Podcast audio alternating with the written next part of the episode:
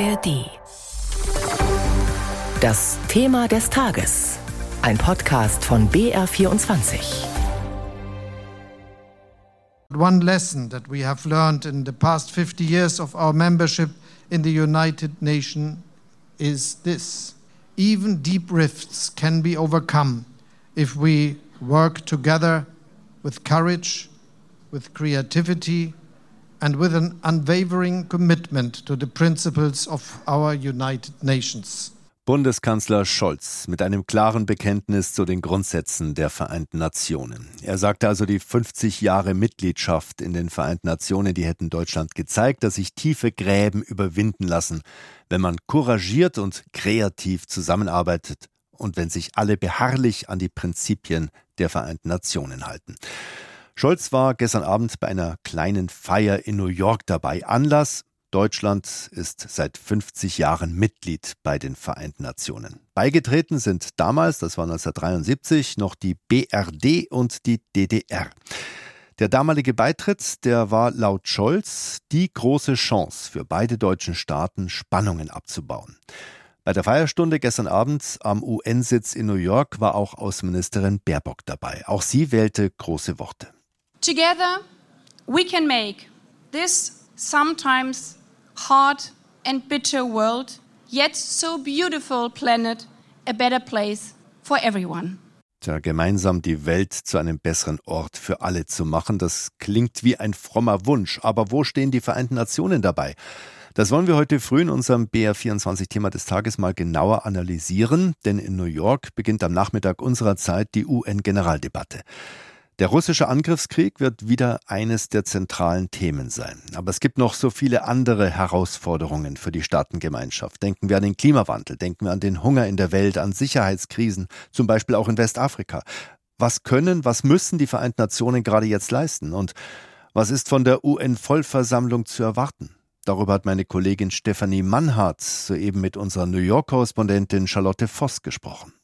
Frau Voss, die friedliche Gemeinschaft der Völker scheint gerade so weit weg wie lange nicht mehr. Was für Signale erwarten Sie sich da heute von der Eröffnungsrede von UN-Generalsekretär Guterres? Also er wird auf alle Fälle, denke ich mal, dazu nochmal aufrufen, zusammenzustehen. Es geht ja schon die ganze Woche in New York um die Nachhaltigkeitsziele, das Erreichen der selbstgesteckten Nachhaltigkeitsziele der Agenda 2030 und dann eben auch den Ukraine-Konflikt und das Hinarbeiten auf eine friedliche Lösung. Und was auch ein Riesenthema hier immer noch ist, ist das Getreideabkommen zwischen der Ukraine und Russland ob das wieder in Gang gesetzt werden kann. Also da werden lauter Gespräche auch von ihm geführt, immer Einzelgespräche.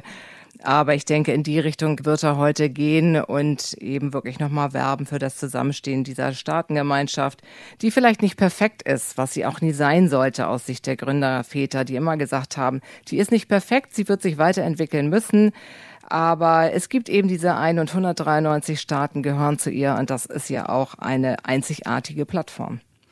Und trotzdem, der russische Angriffskrieg, der äh, spaltet die Mitgliedstaaten. Russland steht da keineswegs isoliert da. Wichtige Unterstützer, zum Beispiel auch China, auch mit Vetorecht im Sicherheitsrat, steht eben hinter Russland. Wie beschlussfähig ist der UN-Sicherheitsrat da überhaupt noch? Also bei allem, was den Ukraine-Konflikt angeht, ist er ja völlig festgefahren, dieses mächtigste Gremium der Vereinten Nationen, weil vor allem Russland immer das Veto natürlich zieht. Es wird natürlich nicht zustimmen, was gegen sich selbst gerichtet wäre. Also da zeigt sich natürlich ganz klar, dass die Vereinten Nationen da auch an Grenzen jetzt gerade kommen mit ihrer Handlungsfähigkeit. Und es gibt ja auch Gespräche und die Notwendigkeit ist auch erkannt dass sie reformiert werden müssen. Aber das kann man sich vorstellen bei so einer Organisation. Das wird nicht so schnell gehen. Es gibt einen Zukunftsgipfel, der ist fürs kommende Jahr geplant, federführend Namibia und Deutschland.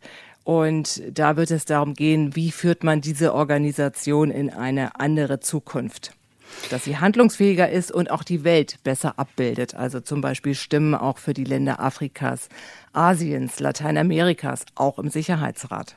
Ja, sind die Vereinten Nationen damit nicht reichlich spät dran? Wir haben das ja zum Beispiel auch schon im Syrienkrieg gesehen. Da ist es auch schwierig gelaufen mit Resolutionen, eben weil Russland da auch eigene Interessen verfolgt hat und den Machthaber Assad unterstützt hat. Hätte man da schon früher Konsequenzen ziehen müssen und diesen Sicherheitsrat eben reformieren müssen? Hätte man vielleicht auch schon da machen können. Jetzt ist es wirklich mit dem Ukraine-Krieg und dem Aggressor, der an dem Tisch des Sicherheitsrates mitsitzt, einfach so offensichtlich geworden.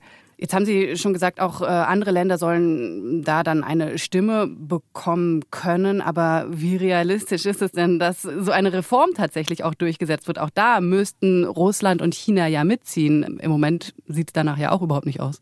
Es ist aber was anderes, ob man zum Beispiel ein Land rausnehmen würde oder ob man sagt, man erweitert den Kreis möglicherweise der Länder. Kein Land wird natürlich jetzt freiwillig rausgehen.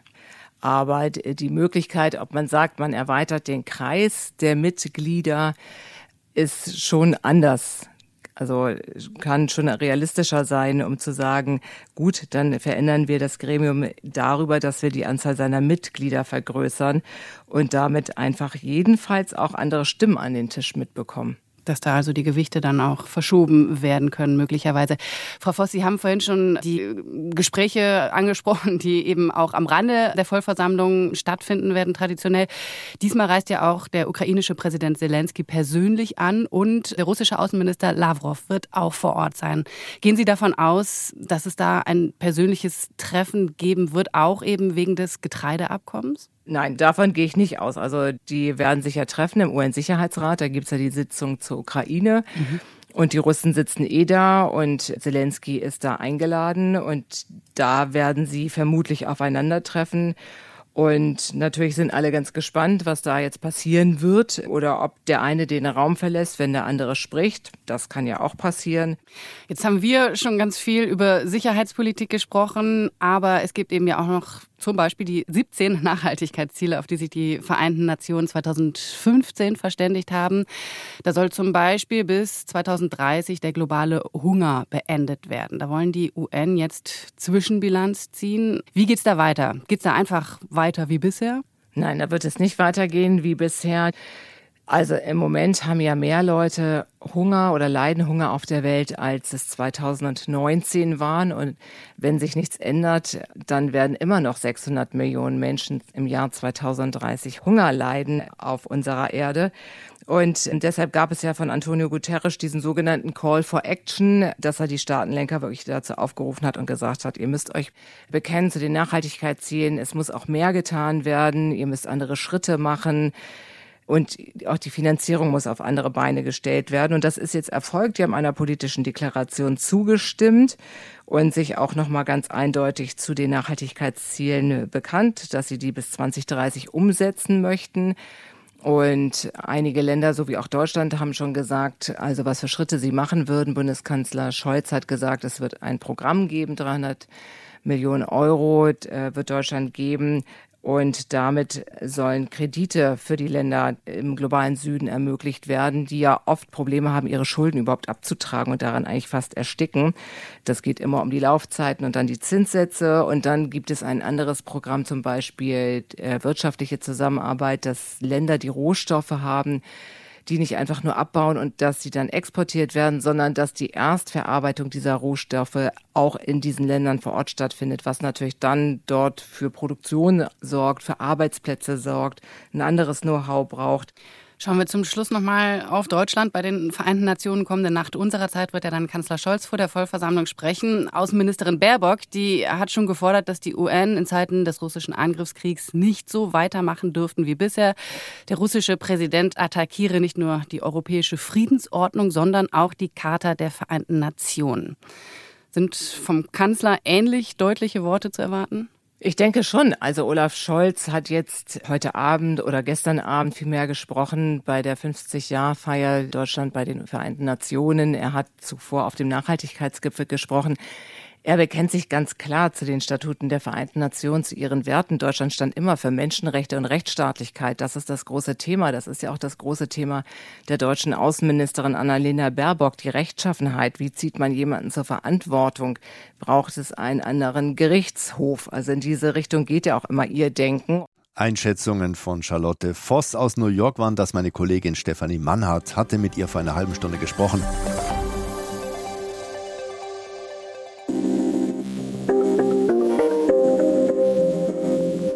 Hallo, ich bin Kevin Ebert. Und ich bin Birgit Frank. Wir sind die Hosts von Dreimal Besser, dem Infopodcast von BR24. Wir reden nicht nur einfach über Nachrichten oder erzählen die, sondern wir reden vor allem über Lösungen.